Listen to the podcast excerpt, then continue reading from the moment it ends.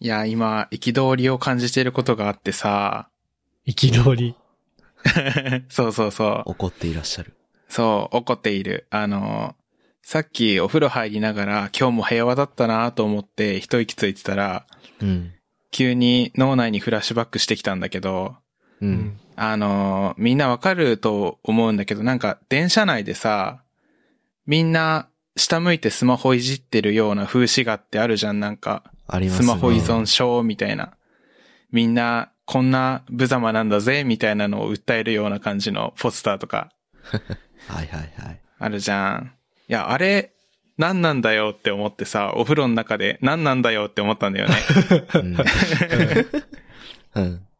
で、なんで、あの、憤りを感じているかっていうと、あの、その風刺画って多分、スマホいじってるやつは全員ソーシャルゲームか、なんだろう、SNS。に依存してるかみたいなのをバカにして書いてると思うんだけど、うん。もう、今やスマホって違うじゃん。違うね。あの、読書してるかもしれないし、あの、うんね、普段、あの、直接会えない親とか、そういう親戚とかと連絡取ってるのかもしれないし、うん。そう、あの、例えばおばあちゃんおじいちゃんに赤ちゃんの画像を送ってたりとかさ、なんか、あとは今日何食べようとか、なんか、献立調べてるかもしれないし、うん。そういうみんな、生活をしてると思うんだよね。スマホいじってるんじゃなくて。そうだね。ああ、わ確かる。そうそう。あの、とても喜ばしいことのはずなんだよね。あの、献立を考えるにしてもさ、電車内でこれまで、あの、献立の本を開くなんてことはできなかったじゃん。物理的にみんな。ぎゅうぎゅう詰めの状態で。とか、あと、赤ちゃんの写真見るんだったら、電車内でアルバム持ち歩いて開くなんてことはこれまでできなかったわけなんだけど、あの、文明の進化によって、あの、この素晴らしい機会でできるようになったっていうとても喜ばしいことのはずなのに、それをなんか、みんな下向いて不気味だねって一言で片付けるのはいかがなものかっていうのを、そう、お風呂の中で 一瞬で思いついちゃって、ああ、あなるほどね。ムカつくって思ったんですけど、どうでしょうかね、これは。なるほどね。あ、そこか、ムカついてるポイント。そうそう、僕のムカつきポイントはここだった。はいはいはいはい。いや、あのー最初このさ、うん。トレロに、この、電車内でみんな下向いて、スマホいじってる風刺画にムカついてますって書いてあった時は、俺違うポイントでムカついてんのかと思ったのね。え？どんな？でどういうポイントかっていうと、だから、うん。お俺はそんなスマホ社会に流されねえよ、みたいな。俺はみんなとは違うよっていう感にムカついてんだと思ってたんだけど、はいはいはいはい。もうちょい違う話だったね。そう、ちょっと違ったね。そうなんすよ。なんかもう、あの、新しいものが出てきたら、何でもかんでも頭ごなしに否定する人じゃんって思っちゃった。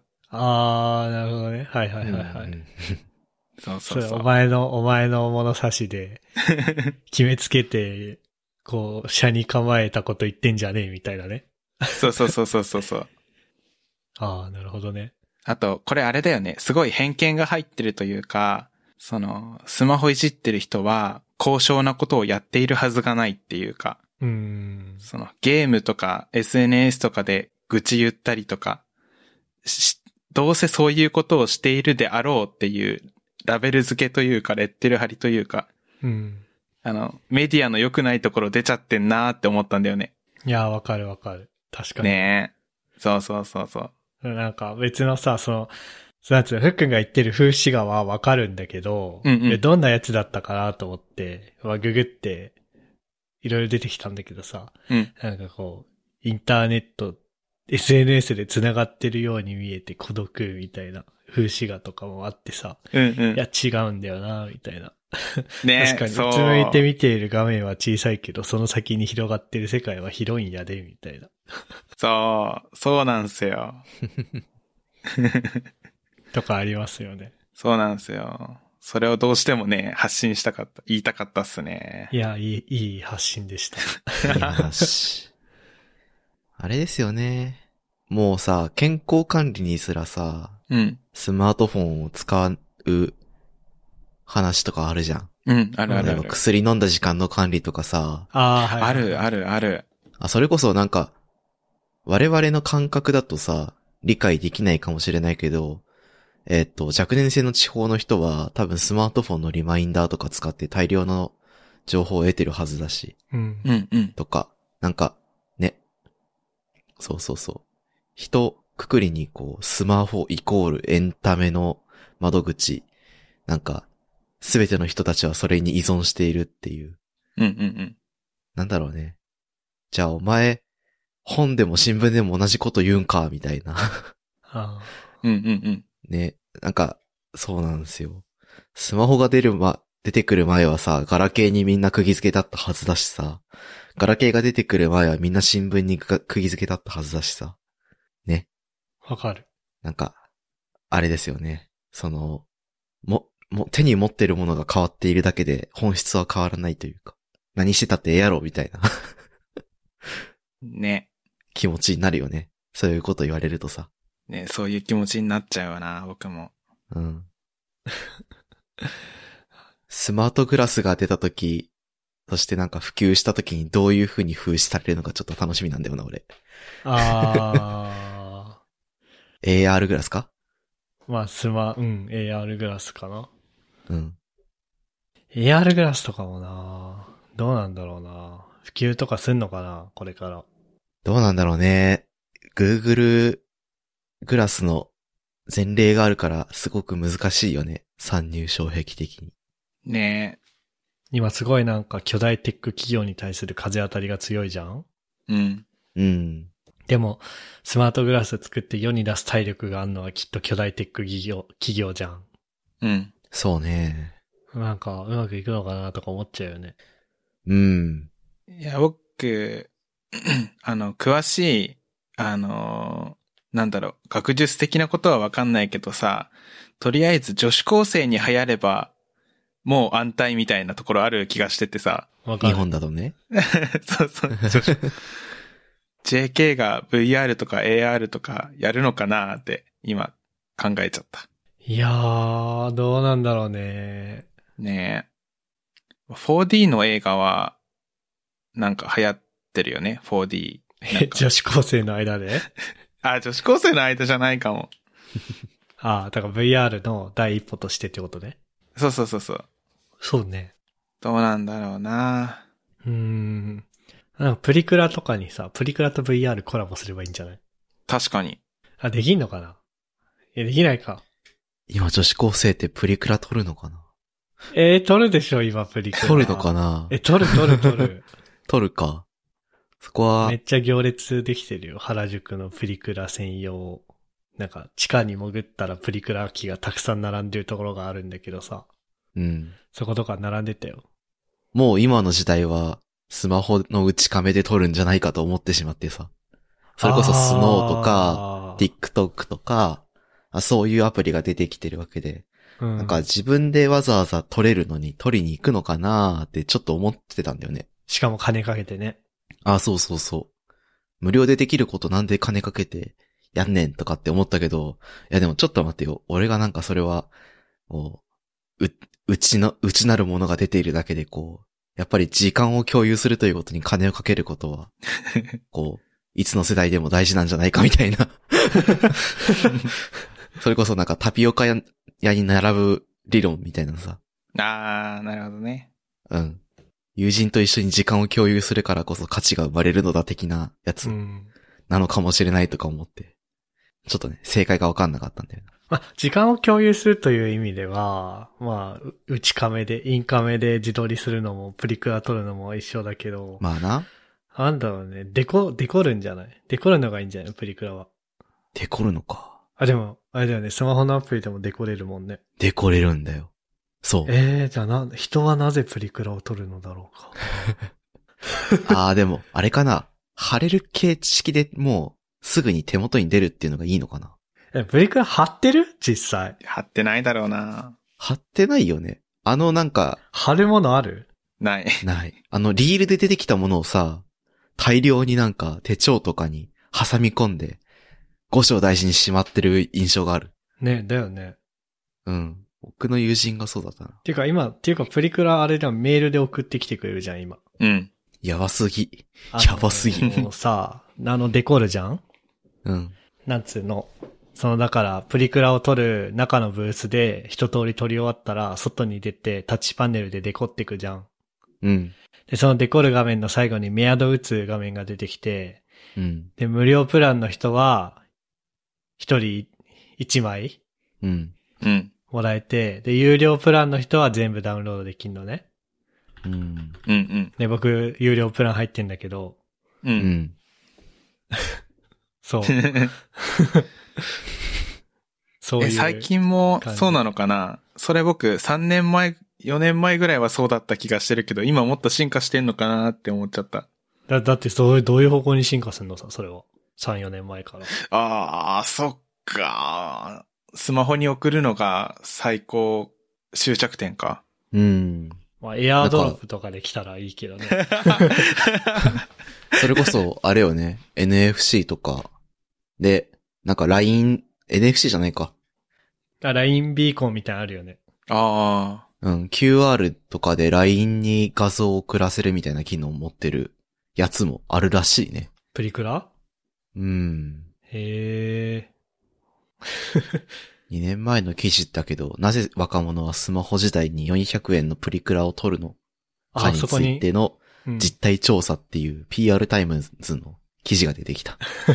え それ PR TIMES の記事なの ? PR TIMES がどっかで、はい、PR タイムズ使って配信してるどっかの会社の記事じゃなくて？えっ、と、株式会社ネオレアさん？へえ、ちょ、そ、それ、ちょ、ま、よ、よん、読んでみて。あ結局かいつまんでい答えはくか。うん、答えは何なの？結論がね、結果サマリー。えーっと、スマホ時代に若者が400円のプリクラを撮る理由。1、イベントや記念日など特別な時のプリクラ。うん。2、自撮りとは違う絶対に漏れるという確信。ああ。おー3、SNS にアップしたい。4、友達や恋人とプリを撮るというイベントが楽しい。あ、まあ、そりゃそうかな。まあ、そりゃそうだね。うん。1はさ、なんかわかるよね。うん。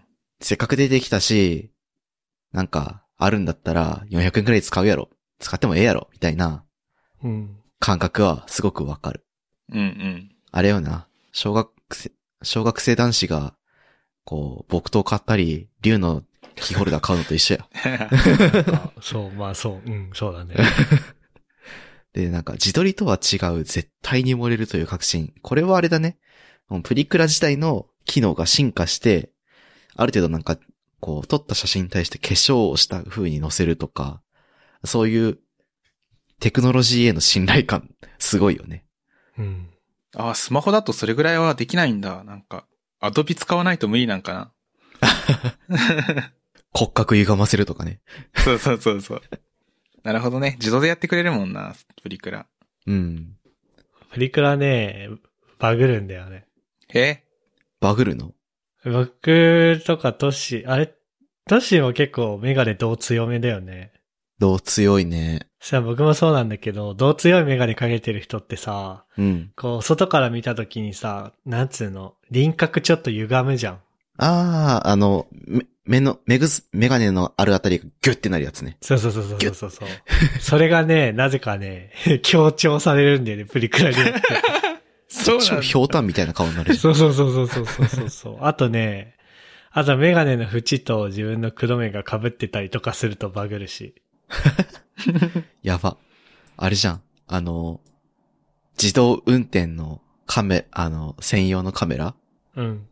の、その人工知能的な something が乗っかってるシステムをハックするための方法みたいな。プリクラの AI をハックするためのこう、化粧とか。なんかあったね。あの、一時停止の看板とラーメン屋の看板を見間違える。ああ、そうそう。一風堂だったっけ？一風堂だよね、確かね。赤い確かそう。看板の、あれ間違えてこう、緊急停止しちゃうみたいな。そうそうそう。あったね。それと同じで。うん。しかも僕、片目だけ度が強いメガネかけてるから。それで言うとなんか、左右でくびれの違うひょうたんになる。あー。あれさ、片目だけさ、うん。あのさ、視力悪くなるのってさ、島浩二と大谷良子です。島浩二と大谷良子って今入った？ううん、入った。入った。もうめんどくせえな。これ編集で消せねえな。もうしょうがねえな。なんだっけ？あの、片目だけ目悪くなるのってさ、うん。なんか眼科で原因とか言われた？姿勢悪いって言われた。あ、姿勢悪いって言われたんだ。うあん。小学生の頃めっちゃ姿勢悪かったからね。あー、なるほどね。うん。あああ、そうかそうか。こう、なんつうの？あー、そうそう。なんか片腕ついてみたいな。あなんか、いわゆる悪い典型みたいな。うんそうああ、なそうそう。るほどね。僕ね寝、寝ながらスマホいじってるからって言われた。横にさ、向向いて寝ながらこうスマホいじってたらさ、うん。左右の目で距離違うじゃん。うん。うん。多分その状態が良くないらしいね。焦点距離が常に違う、なんか、違う状況が長時間続くと、なんかダメみたいね。ね。うん。なんでこの話になったんだっけ？僕クラで買うの目薬が、目薬じゃない、メメガネがこう、片側だけどうでかいから変な形の顔になるねって話をしてたね。ワンチャンアップルのロゴみたいな感じになるのか。そうだね。そうだね。僕は、僕はアップルのかロゴになる可能性が高い。いやーでもプリクラの動機はなんかわかる気がしたな。うん。3だけちょっとな、なんか根拠が不安定みたいな。3なんだっけ？え？インスタグラムの後にアップする。SNS にアップする。これはなんか内亀でよくね感があって。確かに。ちょ、それさ、記事共有してくれる。ディスはいよ。コードに。そのまま YouTube ライブのコメント欄にも流すわ。はい。投げた。まあ2年前の記事だけど。まあ、でも2年で進化すんのかな。すんのがね、ああ、はいはいはいはプリクラもプリクラで相当進化しているという話だけは聞いている。い。いや、結局さ、SNS 連携にさ、プリクラはでもちゃんと気づけたから偉いよね。偉い。その、だからさ、時代を読んでる。あのー、なんだっけな。あ、一眼レフカメラ？うん、うん。とかが、まあそれこそちょっと前に、えっとね、ニコンだっけな？ニコンが今経営やばいみたいな話とかもあったけどさ、うん。うんその一眼レフカメラってカメラ自体はもうものすごくいいし進化してるじゃん。うん。でも、もう、かたくなに、あの SD カードっていうフォーマットだったし、パソコンとの連携も全然なんか力入れてないっていうかさ、うん。あのーサブだったじゃん。うん。うん。それで、こう、負けちゃったっていうか、まあ、なんつうの。まあ、スマホ自体のさ、性能がどんどん上がっていくのはもう分かってたからさ、うん。うん。何年も前にね。うん。うん。それで、カメラ自身も、こう、SNS とかネットワークとかを取りに行くっていうことをしなかったから、今ひどいことになってんじゃん。うん。いや、わかんない。ちょ、その分析は雑すぎるかもしれないけど、一因だと思うのね。でもなんか、そこをキャッチアップして事業に盛り込まなかった責任はあるよね。そうそうそうそう。だから、なんつうの。あの、エアドロップで飛ばせるようにするでもいいし、Bluetooth で飛ばせるようにするでもいいしさ。うん。カメラ自身に多分今だったら Wi-Fi のコキ載せるのもそんな難しくはないと思うからさ。うん。そういうのとかさ。わかんない。今やってんのかもしれない。まあ、そういうの載ってるカメラはあるけど、使いにくかったりとかしててさ。でも捉えちゃったわけじゃん。で、その意味だと、プリクラは頑張っててすごいなっていう。ね。うんうんう。うんん。いやー、頑張っとりますよ。あんな、こう、すごくニッチなマーケットで、ね。よくもここまで生き残ってくれたみたいな。しかもあれだもう、もうパイの取り合いじゃん、プリクラ業界なんて。そうね。もう少子化が進んでて、しかも今コロナもあって。うんうん。大打撃ですよ。ね。アーケードゲーム機なんて作ってる会社は。アーケードゲーム機作ってる会社とプリクラ作ってる会社って同じなのかな？フリューって会社が日本だと有名じゃなかったっけ？ああ、そうだね、そうだね。うんあそこ確かアーケードゲームも作ってるよね。筐体。ええごめん、違ったら、許してほしい。確か、なんか、弟がちょっと興味あるみたいな話してて。ええで、ちょっと調べた記憶があって。あー、あーでもどうなんだろうな。プリクラ。なんか、あの、フリューのビジネス領域は2つあって、えーガールズトレンドビジネスっていうのと、世界観ビジネスっていうのがあって、うん。今あの、フリューのウェブサイト見てんだけどね。うん。ガールズトレンドビジネスの方にプリクラとか、ああとーメディア系事業があって、はいはい。世界観ビジネスの方には、あのー、くじとか、いわゆるキャラ、キャラものとか、あとはゲームアニメって書いてて。はいはいはい。え、待って、魔王城でお休みって、え？不流なの？え？ああ、そうだ、不流だわ。え？フリューがどう関わってんの？制作委員会の幹事会社としてアニメーション作品の企画制作事業を展開、様々なジャンル作品、ジャンルの作品のアニメ化に、えー、携わり、近年ではゆるキャン、商売ロック、魔王城でお休み等をお届けしていますって。え？ど、どういうこと？協賛？え？なんか金出してんじゃないかな。いや、しゅ、出荷、漢字会社だからどういうことだ？だから、え、不流の人たちが絵描いてるわけではないよね？え、コンテとかは、えっと、制作会社がちゃんとあって、あ、だからか、か、うん。漢字だから、なんだろうね。そのウェ、ブサイト行くとね、漢字、ビデオグラム販売、は発売、販売、配信、海外とかだね。あだからじゃあ多分上がってきたアニメを、じゃあネットフリックスで多分配信してたと思うんだけど、その入稿とか、うん。あ、あとは、ブルーレイ DVD の企画とかね。かな？をやってるってことなんだ。商品化とか、コラボとか。うん。ええー、ちょっと待って。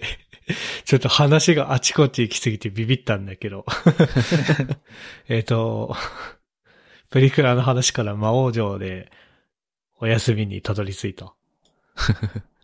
すご、そこ関係あったんだ。えーえ、じゃあ全然儲かってんじゃん。儲かってそうね。え、でもすごいね。凄盛需要のアニメと、凄盛が終わったら多分みんな一気にプリクラ取りに行くじゃん。うん。うん。それを抑えてんのはすごくない不流。強いね。えー、ちょっと採用情報見てみよう。キャリア採用トップ。でもエンジニアは取ってねえよ。そらそうだわな。ええー、すごいね。びっくりだわ。なんでプリクラの話になったんだっけ？なんでだっけ？俺はもう思い出せない。うんとね、最初はね、電車でみんな下向いてスマホいじってる風刺画がムカつくって話だったんだよね。うん。はいはいはい。それがなんでここに来たんだっけ？どうしてここまで？あ、でもスマホでできることなのに、大丈夫なんかみたいな話をした記憶があるわ。そうだっけ？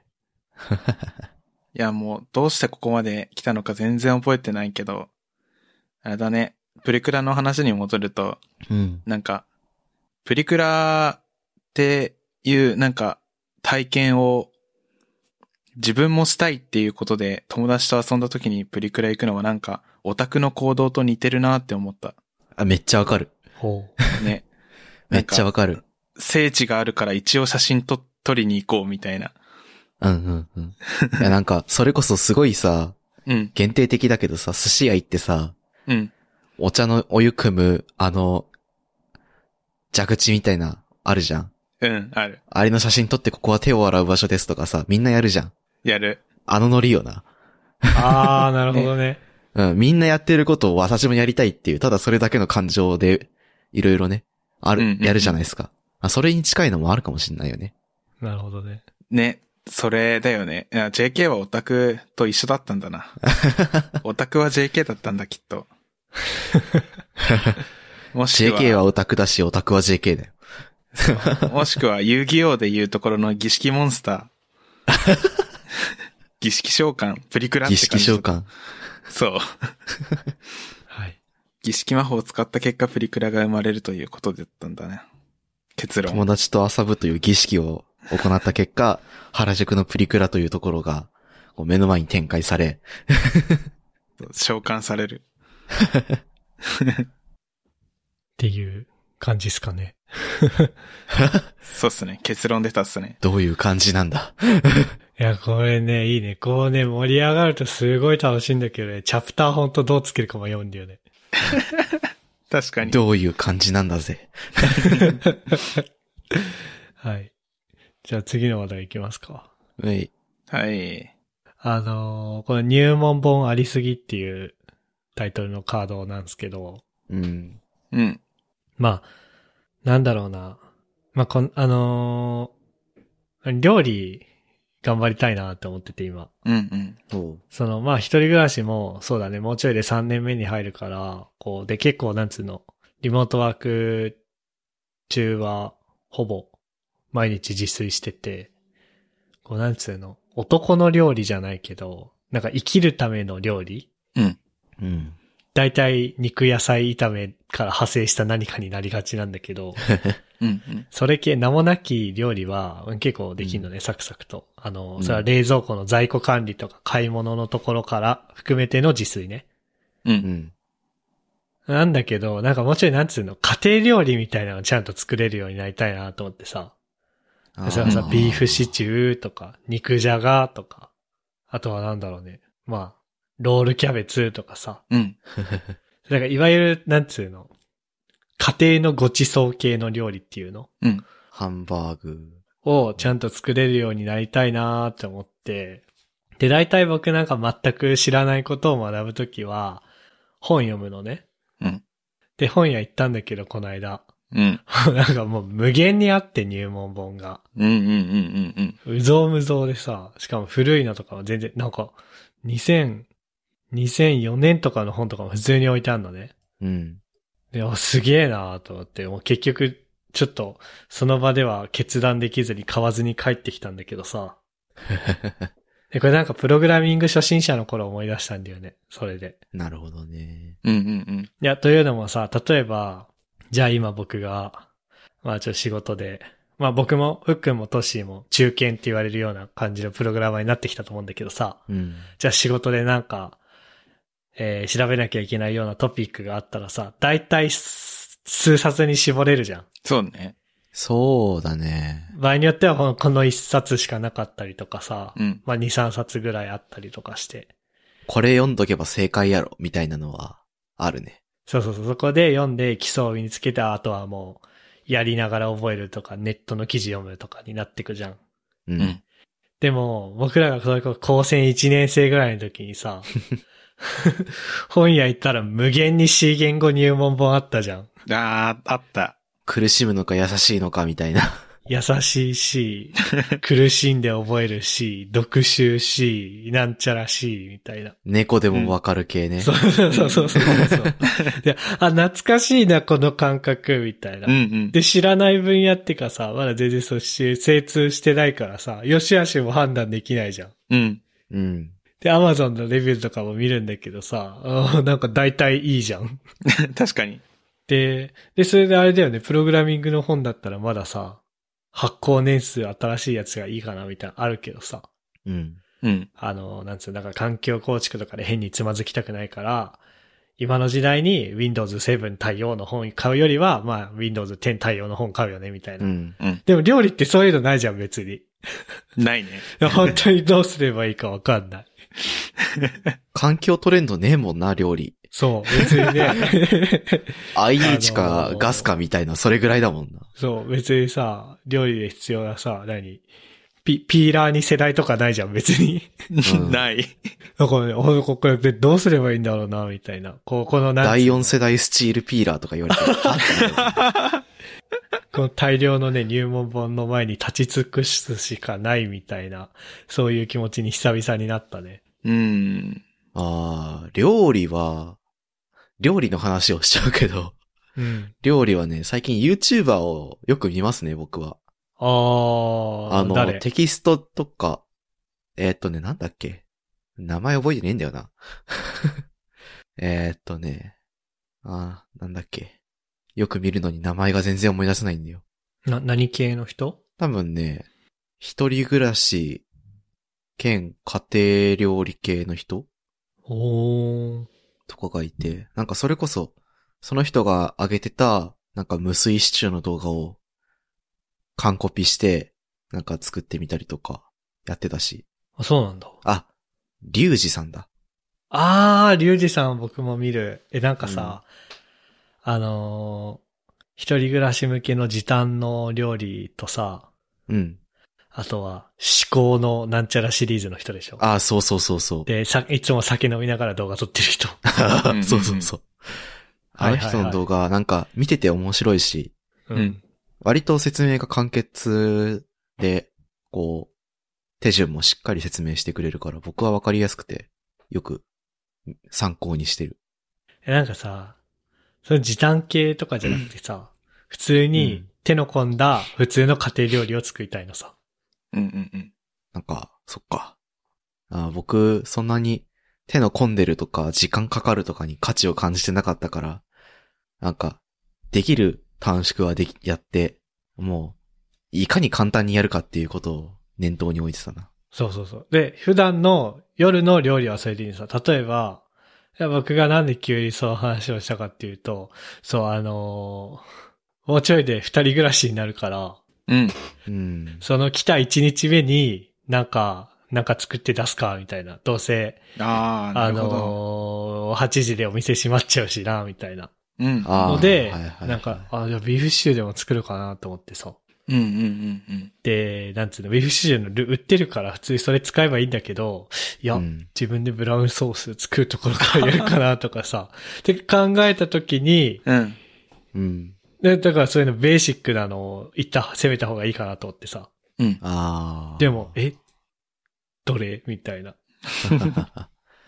そうか。なんか、もうあれなんよな。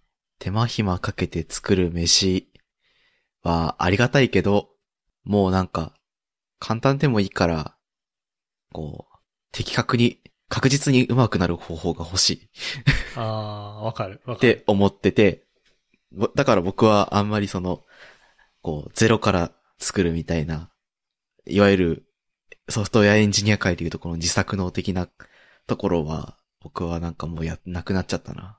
そう。それはさ、あ、じゃあ一人で食って、仕事終わった後に一人で作って一人で食うのは、それはそうじゃん。うん。じゃなくて、こう、なんつうの、土日とかにこう、もはや、手、手段、作るのが手段みたいな。趣味としての飯をね、作るって感じよね。いうのをやりたいってなった時に、あ、どうするんだろうなっていう、本の前に確かにな。立ち尽くすっていう。まあ、とりあえず、あの、土井義治さんがすごいってことは知ってるんだけど、ああ、土井先生の本読むとね、味噌汁に何でもかんでも突っ込んでに、ごったににして飲んじゃえば、栄養も高いし、こう、お皿の数も減るし、ご飯を作る時間も減るし、これがええのですって、めっちゃ力説される。私一汁一菜というああ、そうそうそう。せ選択？なんだっけ？提案だっけ？あれ？一汁一菜というなんだっけ？一汁一菜というなんとかっていう本だよね。あそうそうそう。ね、書いてるよね。そうで、そう。で、土井先生は、和食の人だから、土井先生ビーフシチュー作らないのさ。そうだね。でもここまで散々喋ったあれだけど、作りたいものこれって決まってるんだったら、ググればいい気がしてきた。それは、そう。あ、でもね、ビーフシチューね。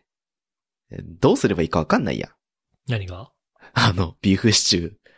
あの姿にするにはどうしたらいいのかってわかんなくない？最初。そうそう。だから僕、ブラウンソースが小麦粉をバターで炒めてうん作るっていうことも知らなかった。はいはいはい。うんあの、ブラウンソースのあの茶色って、普通に焦げてる茶色なんだ、みたいな。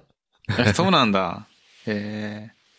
ビーフシチュー、あのーあれだよね。肉がどれだけ柔らかくなるかが、ああ、わかる。うまさのポイントな気がした。そうね。圧力鍋かな圧力鍋じゃないですか？ここは。圧力鍋さ、使い方間違って前、なんか、そのちょっと蓋開けたらブシューってポンっつった？蒸気が、あのね、ドン行きそうだったんだけど、うんやべえやべえと思って閉めたら、隙間からプシューって噴水、噴水になっちゃって前。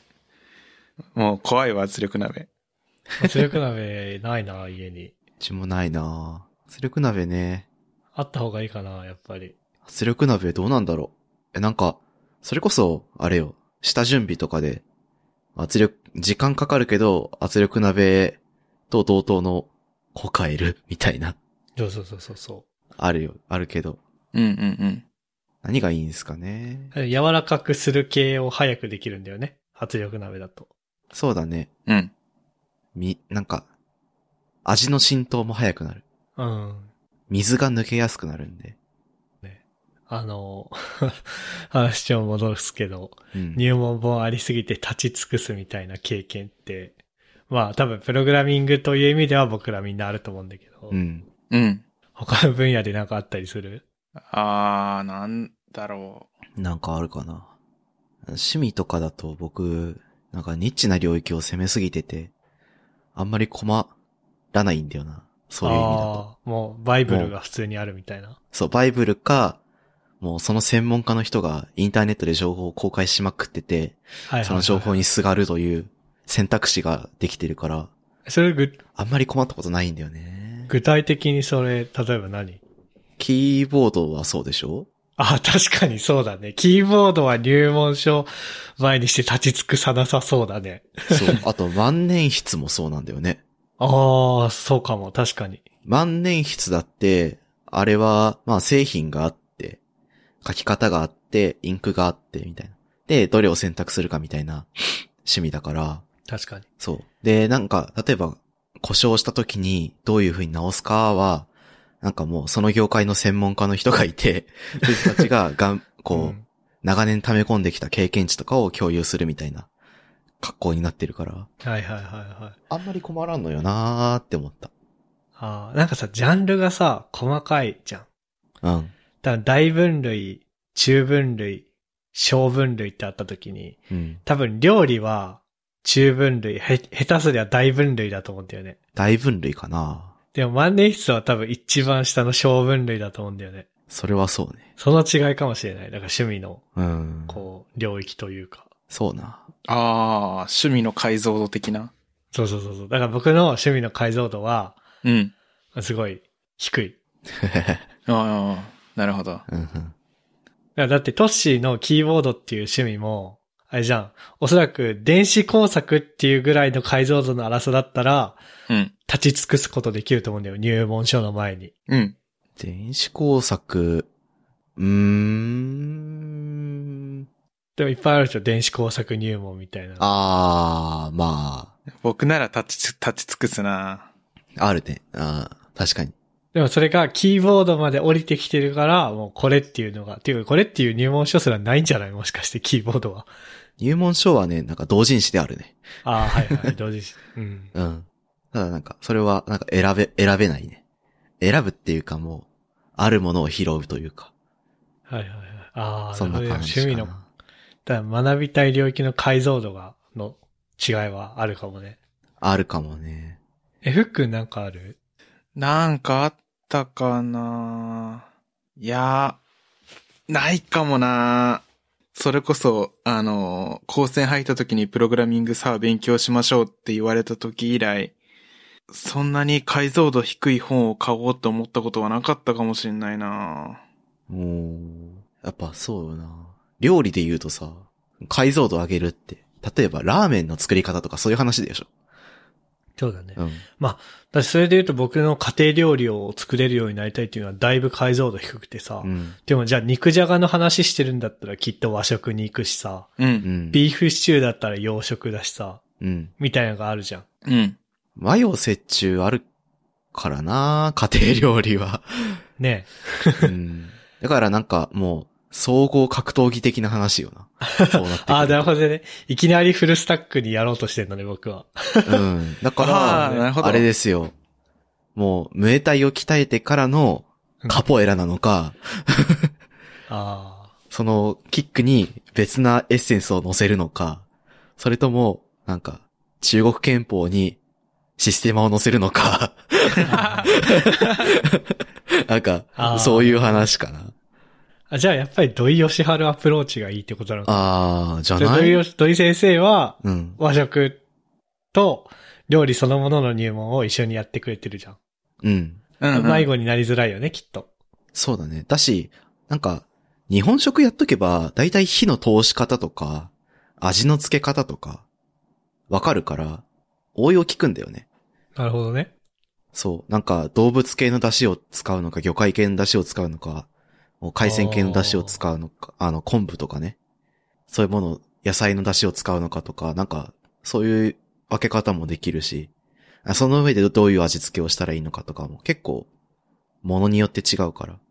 で、それが分かってると、例えば中華料理とかで、なんか、あ、これ、適当にないし使うか、みたいな、近いやろ、みたいな、その引き出しが増えるんで、はいはいはい、確かに。日本食をまず入門としてやっておくは、マジ正解かもしらん。うん。って思った。まあでもこれもあれですね、解像度低い入門者あるあるなんですけど、うん。それを一旦経由するのは僕は嫌なんですよね。いきなり、いきなりせ、いきなり、あれですよ、いきなり、プログラミング始めた翌日にマーク・ザッカーバーグになりたいんですよ。僕らは。はいはいはい。あそれはもうクックドゥよ。なるほどね。あれは、そこら辺の意識低い高先生をマーク・ザッカーバーグにするための、うん。マーク・ザッカーバーグか、何？有名なエンジニアがパッと出てこない。ビル・ゲイツ。けど、なんか、すビル・ゲイツ、うん、ビル・ゲイツでも何でもいいけど、あそういう人たちにするためのツールよ。あだから、あ。それは嫌なんだよね。一応手動かしたいみたいなのは 生意気に思ってんだよね。クソめんどくせえな、こいつ。料理舐めんじゃねえぞ。っていう。りょ料理プログラムに例えるのめっちゃおもろいね。いやー、でもわかる。なんか、Hello World なんてやっても面白くないから、うん。例えば、 Rails なり Django なり、うん。フェニックスなりを使って、動くウェブサービスを作りたいっていう気持ちはすげえわかる。それで Cook Do ですよ。わ、 Cook Do はあれじゃない、なんか。 WordPress で。あー。 WordPress か。 WordPress の方か。じゃあ、ミールキット。ミールキット。ミールキットはね、ミールキットはあれじゃない。ああ、ミールキットね。オイシックスとか。ミールキットなんだろうね。ミールキット、え、 Cook Do が WordPress なら、あ、でも、どちらかというと、逆じゃない？逆だね。うん。 Rails とかの、なんか、やり方が定義されてるものがあるっていうのがなんかクックドゥっぽいやん。あー。もうなんか、あらゆるものが用意されていて、うん。もう、ジャストインでできるっていう。あー、じゃあフレームワークがクックドゥなんだ。そうで、クックドゥのタレ自体に手入れ始めるんだよね、みんな。うん。そうそう。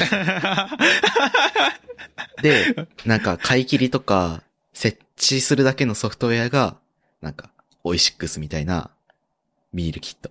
はいはいはいはいはい。運用は自分でやってくださいみたいなね。そうそうそう。でレストラン行って飯食うのが ソフトウェアザサービス。さあ、そう外、外注だね。外注もしくは自社サービスの SARS。はいはいはいはい。はいはいはい。い。いいね。おもろ。まあ、そんな感じでいい時間になってきたんで、最後はあの、ふっくんのこれ1分で終わるどうでもいい話っていうのがあるんですけど、これを、あの、喋っちゃってそのままアウトロに持ってってください。あ、わかりました。1分じゃ終わらせねえぞ。じゃあ、ちょっとどうでもいい話するんだけど、あの、ネットのミームで、あの、守護るって書いて守るって読んだりとか、うん。理解るって書いてわかるって読むミームあるじゃないですか。あるね。今日使ったわ、会社の Slack で。マジかよ。タイムリーだな。で、それで、あの、これが養殖の言葉だとしたら、うん。天然の言葉見っけたんすよ。ほう。ほあの、躊躇するで戸惑うじゃん。う。うん。すごくね？天然じゃね？って思ったっていう話でした。ありがとうございました。はいありがとうございました。はい。ここまで聞いていただいた皆さんありがとうございました。番組内で話した話題のリストやリンクは、ゆるふわ .com スラッシュ74にあります。番組に関するご意見ご感想は、ツイッターハッシュタグ、シャープゆるふわ、シャープ yuru28 でツイートお願いします。面白い、応援したいと思っていただけた場合は、ウェブサイトのパトレオンボタンからサポータープログラムに登録していただけると嬉しいです。それでは、MK、ふっくん、トッシーでした。ありがとうございました。ありがとうございました。ありがとうございました。And now, a short commercial break. 現在エンジニアの採用にお困りではないですか？候補者とのマッチ率を高めたい辞退率を下げたいという課題がある場合ポッドキャストの活用がおすすめです。音声だからこそ伝えられる深い情報で候補者の興味関心を高めることができます。株式会社ピトパでは企業の採用広報に役立つポッドキャスト作りをサポートしています。気になる方はカタカナでピとパと検索し X またはホームページのお問い合わせよりご連絡ください。